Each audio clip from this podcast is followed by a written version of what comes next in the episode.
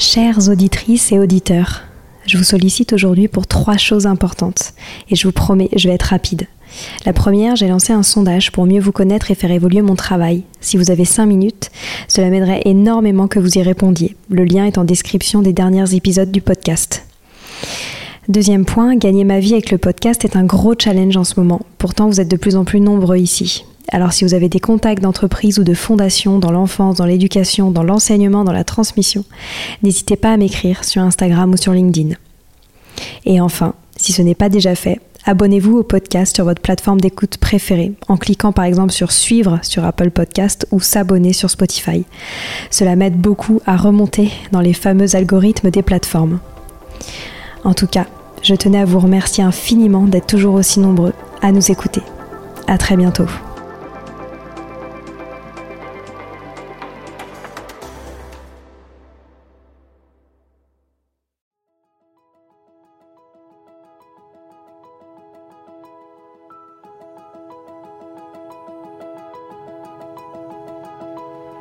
Bonjour à tous, ici Stéphanie et Sylvie Descleb pour un nouvel épisode du podcast Les adultes de demain. Les adultes de demain, c'est une conversation autour de l'éducation et la parentalité. Comme le disait si bien Maria Montessori, l'enfant est l'avenir de l'homme et nous souhaitons ainsi vous donner des pistes de réflexion et de potentielles réponses pour offrir aux enfants le plus bel avenir. Alors si vous avez à cœur d'offrir la meilleure éducation aux enfants, ce podcast est fait pour vous. N'oubliez pas de nous suivre sur notre compte Instagram Les Adultes de Demain ou sur notre blog lesadultesdedemain.com.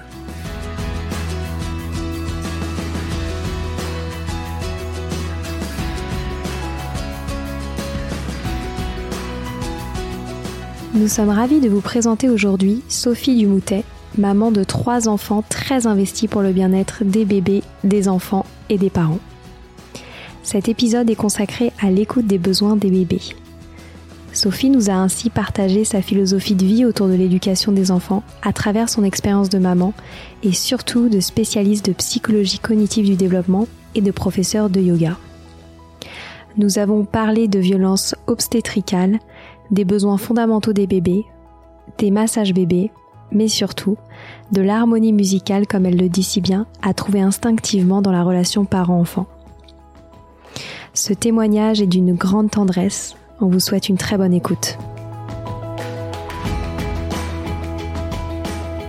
Bonjour Sophie. Bonjour Stéphanie et Sylvie. Bonjour Sophie. Nous sommes très heureuses de vous accueillir au micro des adultes de demain aujourd'hui. Alors vous avez un parcours très inspirant et on en reparlera pendant l'entretien. Donc très rapidement, vous avez travaillé pendant plusieurs années en grande entreprise pour ensuite vous former à un certain nombre de pratiques autour du corps, de la maternité, de l'enfance, etc. Donc euh, vous êtes depuis professeur de yoga, hypnopraticienne, spécialiste du massage bébé, récemment formée à l'hypno-yoga et vous animez également des ateliers sur la parentalité, le développement et le bien-être des bébés, des enfants et de leurs parents. Donc, je me demande comment est-ce que vous arrivez à faire tout ça en même temps. Et j'ai hâte, euh, j'ai hâte de découvrir euh, votre parcours. Et peut-être qu'on peut démarrer par euh, votre premier accouchement que vous décrivez comme un électrochoc. Euh, est-ce que vous pourriez nous en dire plus et en fait l'impact que ça a eu sur votre euh, parcours professionnel et personnel, bien évidemment? Oui, alors euh, ben, mon premier accouchement, ben, comme tout le monde, un peu j'attendais à être un petit peu dorlotée, à être entourée, enveloppée, on va dire. Et le contraste a été saisissant, puisque quand euh, voilà, c'est un action qui a duré assez longtemps et en fait, euh, le premier choc, c'était que je, je, me suis retrouvée toute seule toute la nuit, euh, sans mon mari, déclenchée, sans personne pour m'aider, absolument toute la nuit. Pratiquement, ils sont juste venus cinq minutes pour vérifier, pour me dire que tout allait bien, mais en fait, je leur disais que non, mais c'était pas grave. Voilà, enfin il y a eu il y a eu beaucoup de choses accumulées. Je vais pas tout décrire, mais ça c'était le c'était ça a été l'élément déclencheur. Et puis aussi l'infantilisation, la manière dont on parle aux mères, dont on, leur dit euh, comment il faut faire. Euh, enfin, les, les, paroles blessantes, mais elles bloquent pas. Euh, vous faites ce que vous voulez, mais je veux des résultats. Ça fait penser un peu à l'école. C'est un peu comme si on, on retournait à l'école. et puis on va devenir mère, donc c'est assez choquant en fait de traiter les femmes comme ça, alors qu'elles vont au moment où elles deviennent mères, ou au moment où elles ont besoin de soutien. On sait très bien qu'on Au moment de l'accouchement, on a besoin d'être soutenu, d'être d'être porté, d'être protégé, et c'est un petit peu tout le contraire qui s'est passé, plus psychiquement aussi, un peu physiquement, mais surtout psychiquement. Et, et ça m'a travaillé beaucoup après l'accouchement.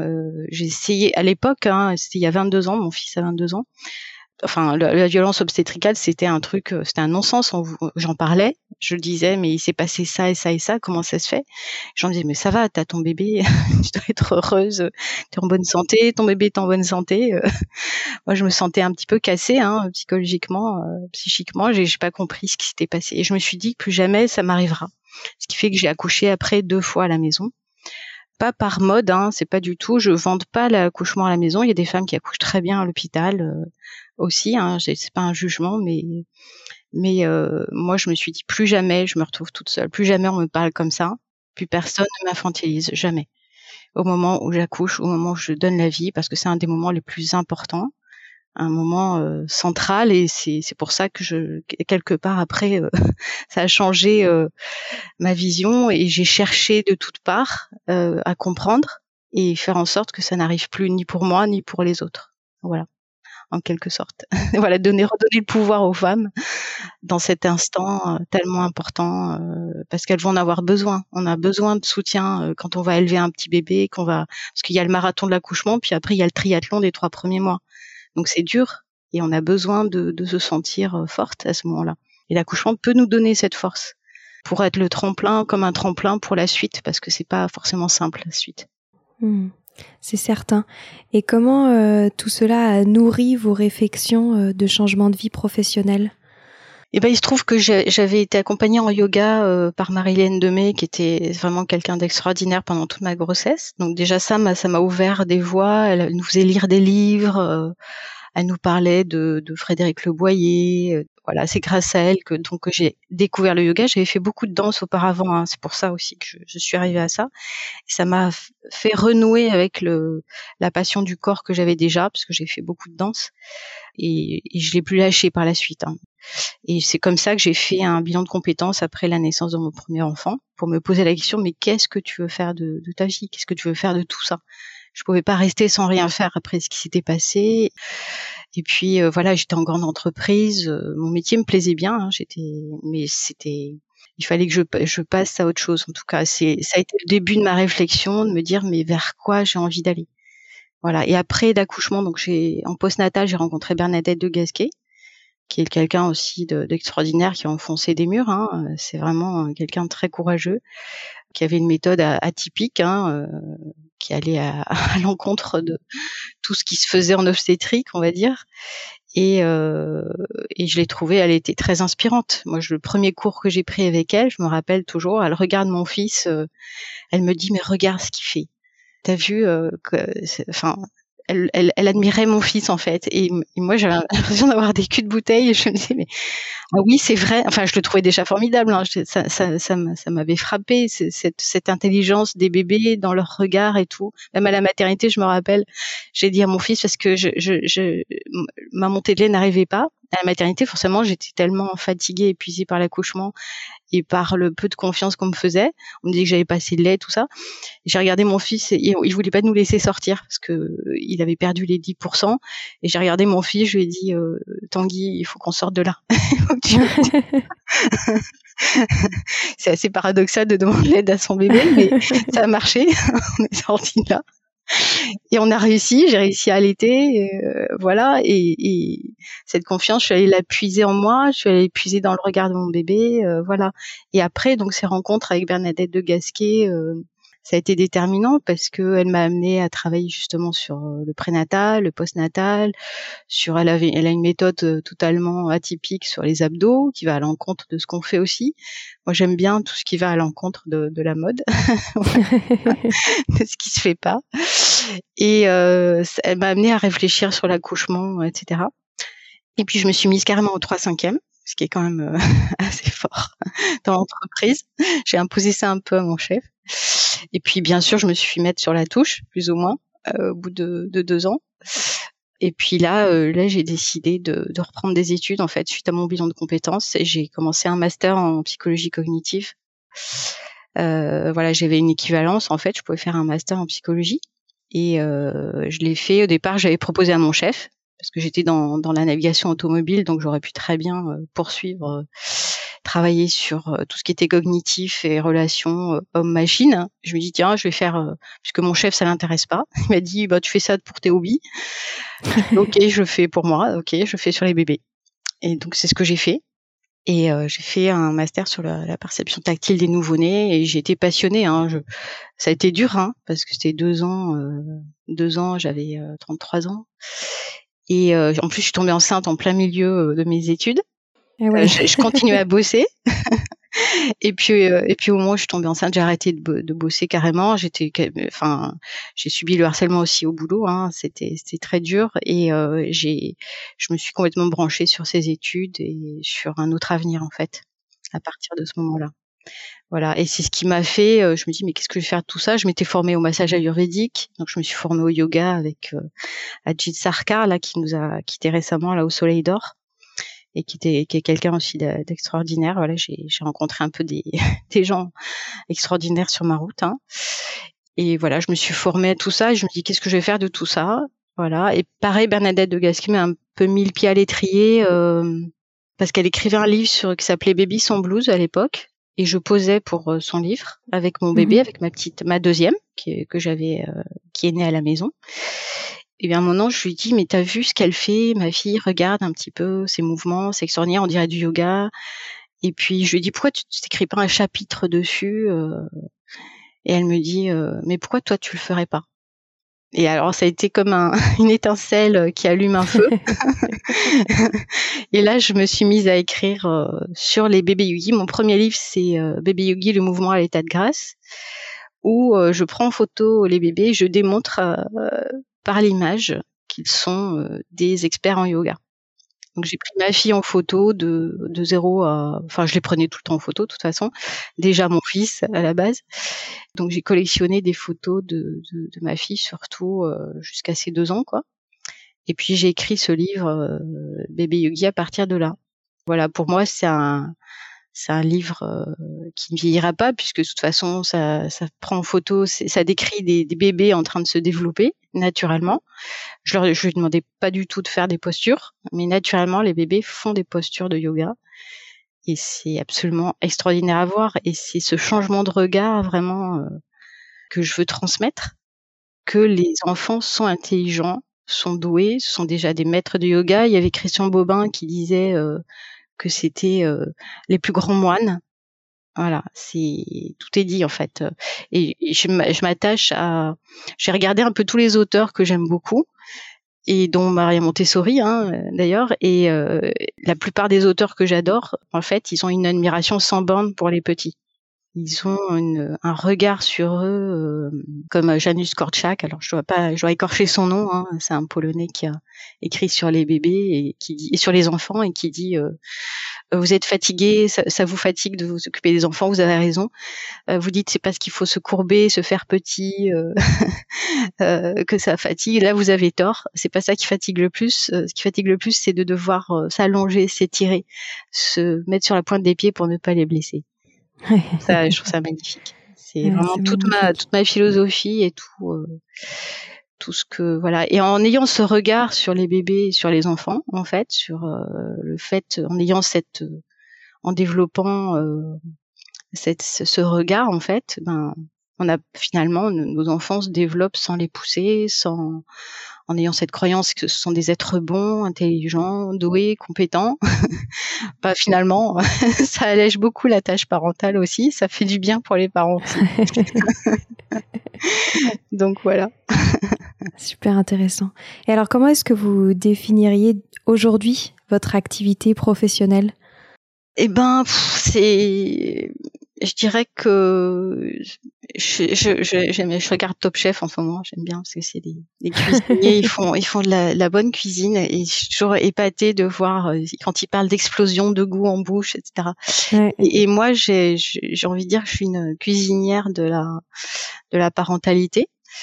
Euh, je suis une top chef, peut-être pas de top chef, mais une chef de, de la parentalité où je où j'assemble en fait différentes disciplines donc le yoga bien sûr et puis je me suis formée à l'hypnose j'adorais déjà le yoga nidra hein, qui est le, la, partie mentale on va dire ah Sylvie va être contente du yoga oh j'adore j'adore j'adore que, que je trouve extraordinaire. Hein. C'est un assouplissement du mental, un renforcement ou, euh, du mental, comme le yoga, le hatha yoga l'est pour le corps. Et quand j'ai décidé de me former à l'hypnose en 2015, c'est parce que les sages-femmes de la, de la maternité où j'interviens s'étaient formées à l'hypnose. Et euh, je me dis tiens, je vais faire la formation. Donc euh, et c'était euh, génial. Je me dis mais je le fais déjà en fait. c'est déjà euh, j'avais déjà dans mes veines avec le, yoga nidra et ça m'a aidé à développer encore plus, ce qui fait que j'ai créé en fait euh, une discipline qui s'appelle l'hypno yoga à partir de 2015, à partir de ma formation en fait, qui est un mélange de, yoga et d'hypnose. Où non seulement bon il y a d'habitude il y a le hatha yoga, le pranayama et puis le, yoga nidra et moi je mélange un peu euh, les trois.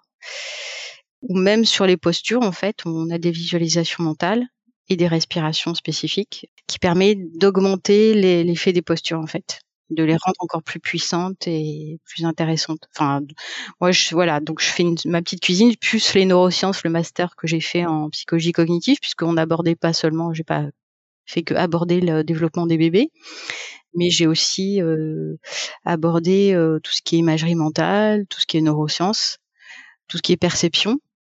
Et donc c'est, j'assemble un petit peu tout ça. Et mon dernier dada, euh, c'est c'est l'analyse transgénérationnelle. Forcément, quand on s'occupe des mamans, on s'occupe des ancêtres aussi. Alors, je l'amène pas directement dans mes cours de yoga, quoique si, je, je commence un petit peu à introduire cette notion. C'est que en accompagnant la femme enceinte qui va donner naissance, en fait, euh, on se branche aussi sur la lignée maternelle. Voilà, ça c'est, je, le fais au départ pour moi, puis après, hop, je j'essaie d'appliquer pour pour les autres. Donc je, c'est super intéressant. Voilà, je fais du yoga, donc je fais des cours collectifs et puis je fais des consultations aussi, puisqu'en hypnose on peut accompagner les gens, notamment sur les traumas euh, liés à l'accouchement ou euh, voilà, de toute façon, l'accouchement c'est toujours une transformation euh, profonde de la femme. Hein. Toutes les femmes qui ont accouché, voilà, vous diront que soit elles ont changé de métier derrière, soit elles ont changé de vision de la vie, elles se sont réorganisées autrement. Et donc à partir de là, comme c'est une grosse transformation, ben il y a tout un accompagnement psychique, corporel euh, qui va avec. Et donc le yoga, l'hypnose, les neurosciences, la psychologie cognitive plus le, transgénérationnel, ça ça fait un cocktail, ça fait des épices parfaites pour un, beau cocktail. un beau cocktail, voilà, ça. Super. Et alors aussi, euh, vous avez pas vous l'avez mentionné au tout début, mais il y a, vous êtes aussi autrice et donc vous avez écrit plusieurs livres. Oui. Et il y a quand même une ligne directrice euh, dans, dans toutes ces expériences professionnelles, académiques, etc. C'est que vous cherchez à apaiser le bébé et donc euh, nous on on s'est, on s'est récemment procuré votre livre Mode d'emploi pour apaiser bébé, qui relie un peu justement euh, toutes ces expériences que vous avez évoquées. Et donc, je me demandais si vous aviez eu des enseignements particuliers suite à la naissance de vos enfants au sujet de l'apaisement des bébés. Oui, enfin, on va dire que l'enseignement principal de l'arrivée de mes enfants, en fait, et de tout ce que j'ai pu vivre, hein, puisque mes enfants sont relativement grands. Hein. J'ai un grand de 22 ans, une fille de 17 ans et puis une, petite de 11 ans, donc j'ai un petit peu de recul.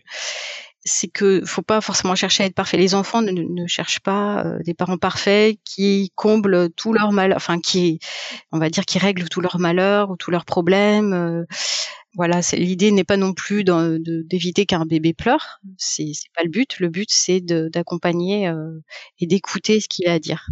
C'est la chose la plus importante. On n'est pas censé répondre exactement, correctement à, un, pleur de bébé ou un, malheur d'enfant. On ne pourra jamais empêcher un enfant d'être malheureux à l'école à un moment donné, d'avoir un chagrin, d'avoir, euh, de tomber, de se faire mal. De... Mais euh, le plus important, c'est d'être, d'être là quand ils ont besoin et de, de, leur procurer nos bras. Et puis ça les épaisse très bien. Et puis s'ils continuent de pleurer, c'est bien aussi. Par rapport à, voilà, c'est juste pour pour dire que l'obligation c'est pas d'apaiser à tout prix un bébé. Le, meilleur apaisement c'est de l'accompagner en fait, c'est de l'entourer, de l'envelopper, bien sûr, de chercher des solutions, mais parfois euh, la seule solution c'est de l'envelopper, de l'entourer, d'être là euh, présent pour euh, pour l'accueillir et accueillir son chagrin. Hmm. Et justement, dans cet ouvrage, vous parlez des différents besoins des bébés. Est-ce que vous pourriez peut-être nous en dire plus? Alors les différents besoins des bébés, euh, c'est euh, voilà, c'est j'ai essayé de, retranscrire euh, la fameuse pyramide de Maslow qui décrit d'abord les besoins fondamentaux, puis au plus haut c'est l'estime de soi, etc. On va dire que les, euh, le besoin, les premiers besoins, c'est des besoins physiologiques, bien sûr, quand on a froid, quand on a faim, etc. Mais c'est aussi le besoin de sécurité corporelle, d'être euh, contenu, d'être euh, tenu. voilà. Donc ça, c'est la chose principale aussi d'être en bonne santé, c'est-à-dire que vérifier que le bébé n'a pas de n'a pas de maladie. Et puis il y a un besoin de aussi de stabilité, d'harmonie, d'appartenance. L'enfant a besoin de de se sentir, euh, enfin, de faire partie d'une famille, de faire partie euh, des êtres humains, d'être écouté, d'être entendu. Voilà, donc il y a, vraiment euh, l'idée à la fois corporelle d'être contenu et puis psychique aussi, qu'on lui parle, qu'il soit enveloppé de son. Enfin, c'est Boris Cyrulnik hein, qui dit un bébé a besoin de niches sensorielles, hein, de niches affectives, et c'est vraiment ça qui est important. Puis en dernier, j'avais mis le besoin d'autonomie et de liberté parce que l'autonomie et la liberté de mouvement, c'est important pour que le bébé puisse. Nous, on est comme un des tremplins, on va dire, et puis le bébé, euh, il va s'autonomiser euh, euh, grâce à nous. Il va faire des allers-retours, il va venir dans nos bras, il va repartir. Et donc, un des besoins, justement, c'est d'écouter ses compétences corporelles, d'écouter ses besoins corporels, et puis de lui permettre de se développer par lui-même à, son rythme, sans qu'on cherche à en, rajouter hein, d'ailleurs. Donc c'est vraiment ça qui est important. Et donc la, la, relation humaine est très très importante dans dans tous ces besoins. Le besoin fondamental, on va dire, hein, qui est à la base de tout, c'est la relation à l'autre. Voilà, le lien avec euh, le parent qu'il faudra nourrir d'une manière ou d'une autre. C'est ça qui est le plus important finalement. Mmh. Et euh, notamment dans le livre, euh, vous mentionnez une pratique que vous maîtrisez quand même bien. C'est tout ce qui tourne autour du massage bébé. Et donc je pense que ça répond aussi à, à ces besoins euh, que vous avez mentionnés précédemment. Mais est-ce que vous pourriez nous donner votre vision à ce sujet? Alors le, le massage, euh, c'est voilà, c'est un petit peu la cerise sur le gâteau. C'est un petit peu ce qui rassemble euh, la totalité de, des besoins entre guillemets, puisque euh, il y a de la contenance, il y a de la communication, puisqu'on masse son bébé en général face à face. Mais le plus important, c'est qu'en fait, il faut pas, il faut le faire quand le bébé est disponible et quand le parent aussi est disponible. La chose la plus importante, c'est que euh, le parent ne le fasse pas par obligation, genre euh, tu vas manger tes épinards parce qu'il y a du fer et c'est très bien. on fait pas le passage parce que on a lu que c'était bien pour le développement euh, du bébé. Mm. la chose la plus importante, c'est ce que je dis aux parents. je dis mais si vous avez envie de masser de manière intuitive, vous le faites. Ne vous forcez pas à le faire si vous n'avez pas envie à un moment donné. C'est très important parce qu'il faut que le bébé puisse aussi à un moment donné dire bah non j'ai pas envie d'être massé. Et là, pour respecter euh, son besoin aussi. Donc, faut se respecter soi. Là, j'ai pas envie de le masser. j'ai pas envie, donc je le fais pas. ça n'empêche pas de, mettre un rituel en place aussi, hein, mais euh, en tout cas, euh, voilà. Et puis d'être dans l'échange, c'est une chorégraphie pour moi le, massage, comme tout, hein, dans, dans, le contact avec l'enfant, c'est une danse. C'est, on, voit bien dans le langage hein, que c'est quand on, quand il y a de l'harmonie entre une mère et son bébé, quand on enregistre euh, les dialogues euh, de, babillement, etc., entre la mère et l'enfant, on voit qu'il y a euh, comme une harmonie musicale entre le dialogue de la mère. Il y a des questions-réponses, c'est-à-dire que les, comme deux instruments qui se répondent dans une partition. et le massage, c'est un petit peu la même chose. C'est-à-dire qu'il faut que ce soit un dialogue, il faut pas que ce soit quelque chose, tiens, bah, je te donne ça à manger. voilà. Il y a des bébés qui ont peu besoin de toucher, de, fin, de massage. Au bout d'un cinq minutes, ils en ont marre. On arrête, c'est tout. On n'insiste pas. Euh.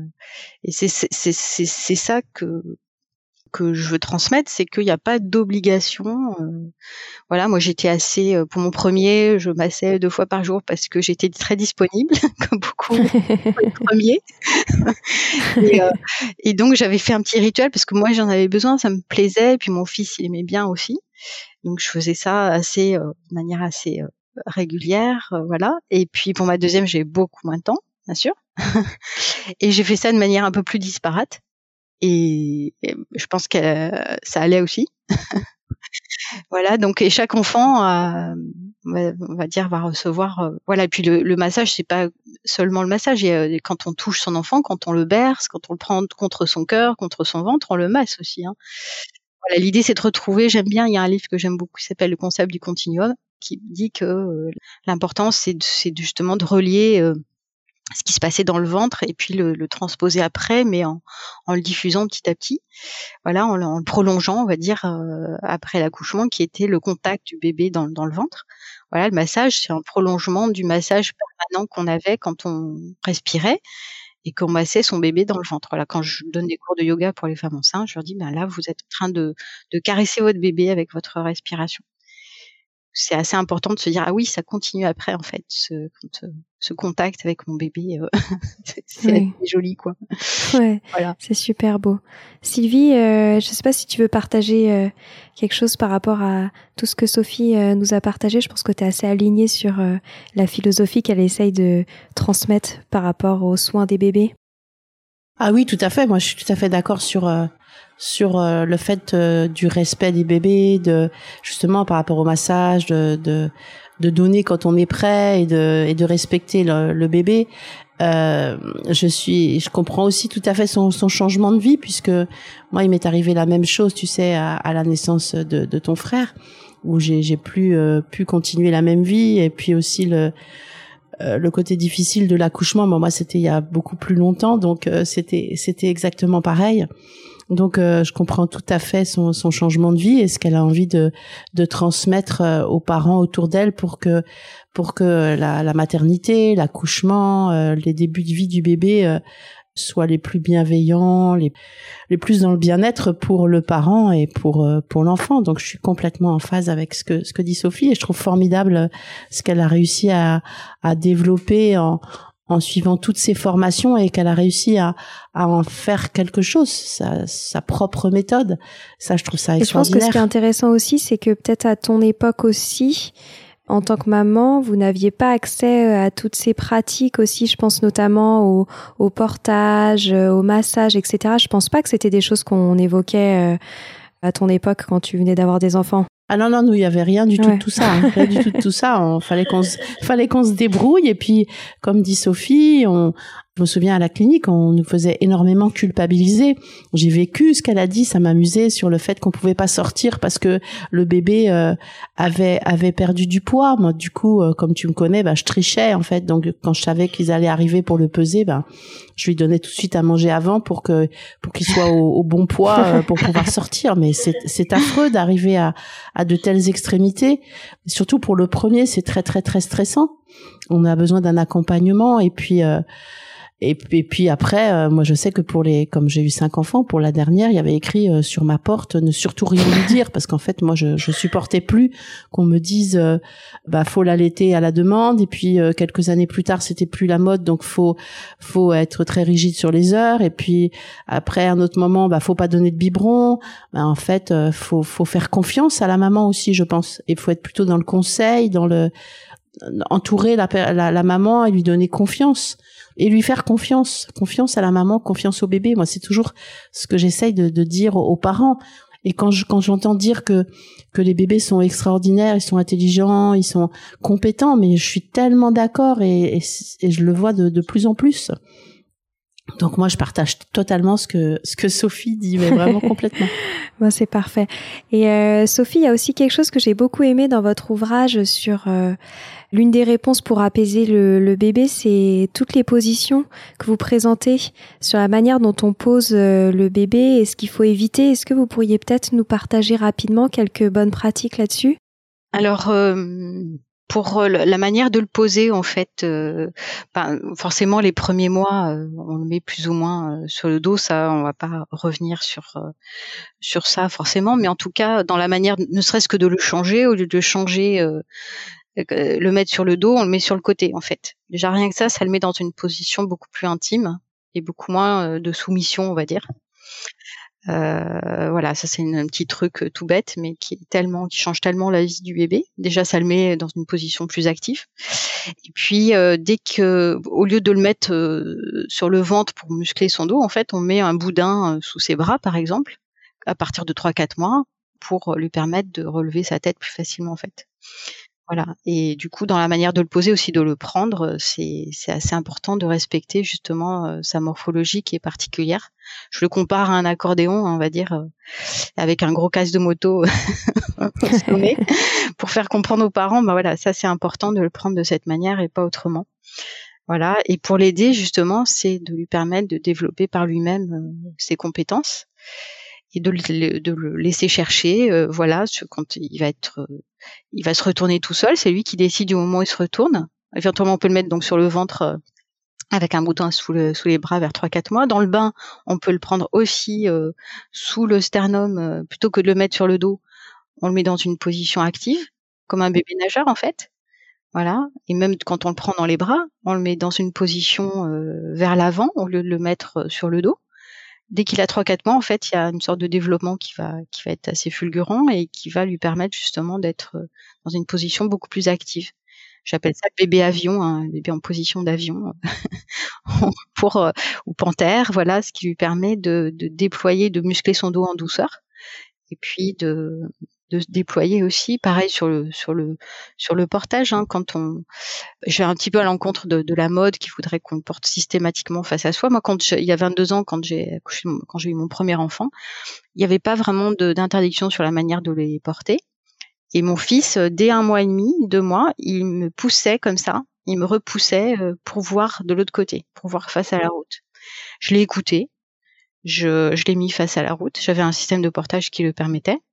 Euh, en respectant sa, physiologie, hein, ça, ça la mettait en position assise en fait face à la route. Voilà. Et après, quand la mode justement de porter systématiquement son bébé face à soi euh, est arrivée, je je comprenais pas parce que moi mes enfants ils m'avaient dit autre chose. Donc moi je dis toujours aux parents écoutez-vous, écoutez votre bébé. Qu'est-ce que vous dit votre bébé? À quel moment il a envie de voir face à la route? Et j'ai été, euh, on va dire, confortée par une chercheuse en en psychologie cognitive qui s'appelle Marianne Barburos, qui elle dit qu'il faut mettre le bébé dans le flux visuel parce que ça développe euh, ses compétences euh, futures de marche en fait. On est des futurs marcheurs et donc quand on met face à la route, c'est plutôt bien. Voilà, faut pas le mettre quand on est euh, rue de Rennes, enfin dans une rue hyper. on est d'accord avec des voitures qui passent à ras, mais quand on est dans un jardin, quand on est chez soi, c'est le mettre en position de pouvoir en fait, de position de, euh, de futur marcheur en fait et ça développe tout son système visuel euh, oculaire euh, son système vestibulaire donc d'équilibration donc c'est assez intéressant. Et donc j'étais validée avec ça. Bon, je m'oppose toujours aux écoles de portage, mais c'est pas grave. Moi je dis, enfin après, après j'ai pas de position, je suis pas dogmatique. J'ai des copains qui sont profs de tango, ils portaient leur bébé dos à la route, mais ils dansaient avec lui aussi dos à la route ils étaient tous les deux en sandwich, le bébé en sandwich au milieu, c'était trop mignon. Génial. Donc j'ai pas de, chacun fait comme, enfin moi c'est, j'ai envie de redonner au pouvoir, on veut donner du pouvoir au bébé. Enfin, on lui dit il est compétent. Ça, moi j'ai envie de dire aux parents, mais vous êtes compétent. Moi je vous donne des clés, je vous donne des, je vous donne, euh, on va dire des, euh, on va dire un canevas. Puis vous, vous en faites, vous brodez comme vous voulez derrière. C'est vous qui êtes 24 heures sur 24 avec votre bébé, c'est pas moi. Bah oui. C'est vous qui savez, c'est pas moi. Moi, je ne sais pas comment vous faites euh, chaque jour votre bébé. Il, sera bien si vous êtes bien. Moi, je suis pas très ritualisée, hein, c'est-à-dire que je n'aime pas trop les rituels dans la journée. Je, je suis assez euh, désordonnée entre guillemets, et donc mes bébés étaient bien avec moi avec ce désordre. C'était ok par exemple, ils n'auraient jamais pu avoir un doudou avec moi. J'étais tellement désordonnée que je l'aurais pas pu. Ils le savaient, donc ils se débrouillaient, soit avec mes cheveux, soit avec mon avant-bras, soit euh, avec mes propres cheveux. ils n'ont jamais eu de doudou, quoi. Et voilà, donc je suis passée au travers du doudou euh, comme ça. Et donc il n'y a pas de règle en fait. C'est ça qui est. Et j'aime beaucoup. Il y a un auteur que j'aime beaucoup que je cite dans mon, mon livre qui s'appelle Jesper Juhl, qui est un psychopédagogue euh, danois, je crois il dit, euh, regarde, il a un livre que j'adore qui s'appelle Regarde ton bébé est compétent. Regarde ton enfant, pardon, est compétent. Il a beaucoup travaillé sur les enfants, pas trop sur les bébés. Et euh, il montre à quel point les enfants sont euh, sont intelligents, sont compétents. Ils ont une intelligence émotionnelle absolument incroyable. Et c'était c'était Dolto qui disait aussi euh, dans la maison il y a deux qui savent tout, c'est le bébé et le chien. Ça sert à rien de mentir à un enfant. les enfants comprennent tout. Si par exemple vous invitez, j'adore cette blague, mais elle est vraie. Si vous invitez quelqu'un que vous n'aimez pas, mais que vous ne savez pas que vous aimez pas, par politesse vous l'invitez. et cette, cette personne, par exemple, vous prend de l'énergie et votre bébé, lui, le sent. Et si vous, vous restez poli, votre enfant, il va pas rester poli. il se met à pleurer, à hurler. Et vous comprenez pas pourquoi. Je dis, mais pourquoi il pleure et tout. Puis après coup, vous analysez. Ah oui, c'est certain. après coup, ah oui, et mon bébé, il m'a sauvé de la situation, en fait. Il a, il a mis cette personne dehors parce que moi, j'y arrivais pas. Donc c'est extraordinaire, c'est-à-dire qu'ils ont des compétences et, et, voilà et tout ce que font et c'est ce que dit Jesperiol aussi, tout ce que font les enfants, ils le font par amour en fait. Même quand euh, ils nous rendent la vie des fois impossible, on comprend pas pourquoi. On comprendra peut-être un an plus tard ou dix ans plus tard, mais sur le coup, on n'arrive pas à analyser. Et, euh, souvent, c'est ce que je vois aussi en, transgénérationnel, hein, c'est que les bébés et les enfants font ressurgir des problématiques euh, générationnelles. Et c'est ce que explique euh, la formation que je fais, c'est avec Bruno Clavier. Il a écrit un livre qui est super, qui s'appelle ces, enfants qui veulent soigner leurs parents, guérir leurs parents. C'est extraordinaire. C'est on comprend énormément de choses. C'est-à-dire que souvent on attribue, euh, il y a beaucoup de livres sur euh, sur la colère des enfants, comment réguler la colère des enfants. Et très souvent la colère des enfants, ça vient des parents ça vient d'un parfois d'un problème transgénérationnel quand les parents n'arrivent pas à analyser le, problème quoi. Donc c'est quand on voit un petit peu de manière globale un petit peu le, le, le tableau, on se dit euh, que c'est jamais l'enfant le problème. Voilà, c'est Gisperio, il dit vous êtes c'est vous qui êtes responsable de la qualité de la relation, c'est jamais l'enfant. Si ça foire, c'est pas la, la faute de, de l'enfant. Ah bah ça, je pense qu'on est complètement aligné avec ça.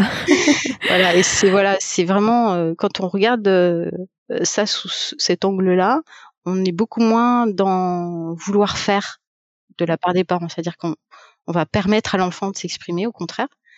Et moi, c'est ce que je dis hein, dans mon livre Bébé Yogi, dans, dans, à peu près tout ce que je, je décris sur le développement des bébés, c'est euh, ça sert à rien de tirer sur les feuilles d'un arbre pour qu'il pousse plus vite un enfant va pousser. Il faut l'arroser. Il faut l'arroser de bienveillance, de regard, euh, de bras, de mains, euh, voilà, de, de, l'envelopper, de donner cette niche sensorielle, affective, qui va lui permettre de, de pousser, de grandir. Mais il n'y a pas besoin de le pousser, comme il n'y a pas besoin de le faire marcher.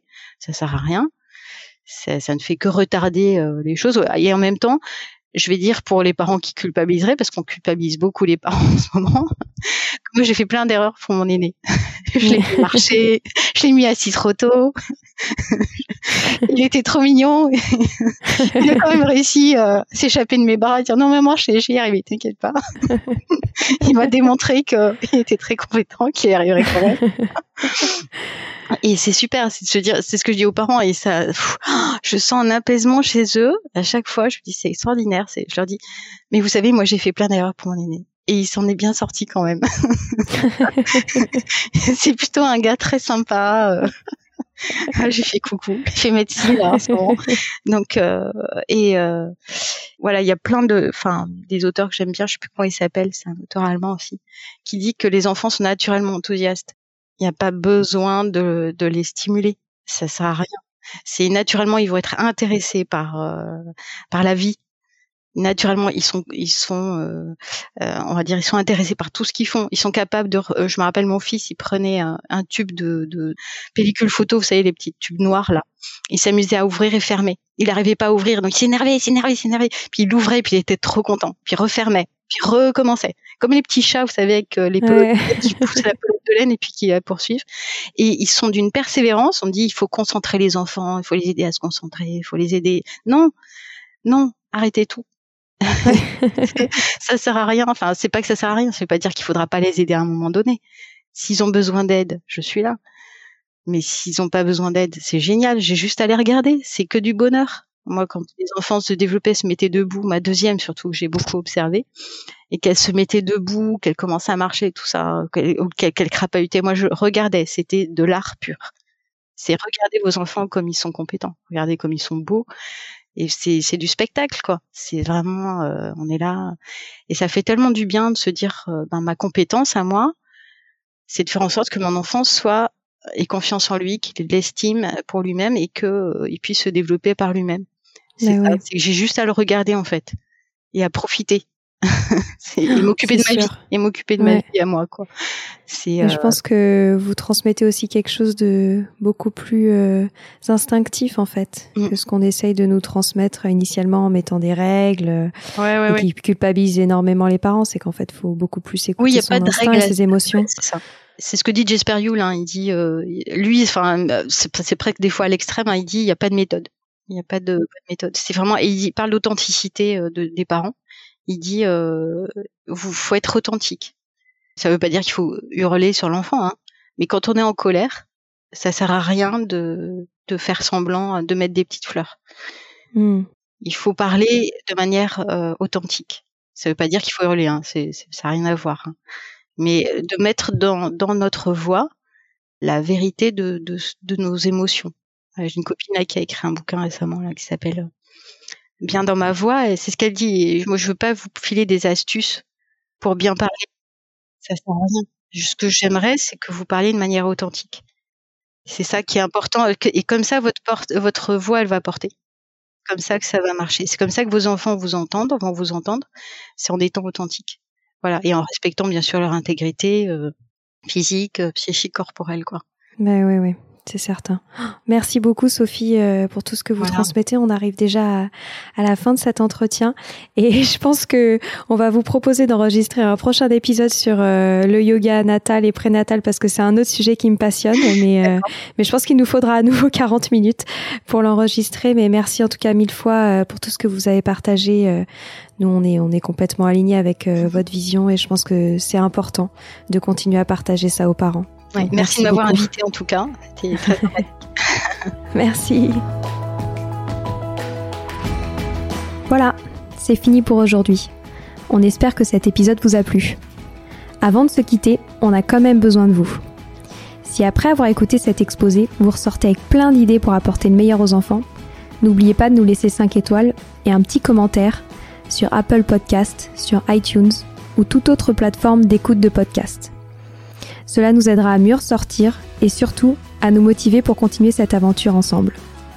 Si vous avez des suggestions, des idées de thèmes, des questions à poser, n'hésitez pas à nous contacter sur les réseaux sociaux, Instagram ou LinkedIn, en tapant les adultes de demain. Nous serions ravis d'échanger avec vous. Si vous souhaitez en savoir davantage sur Sylvie, je vous invite vraiment à aller voir son blog sylvidescleb.com ou à la suivre sur Instagram en allant sur son profil Sylvie Desk, D-E-S-C-du-bas Montessori.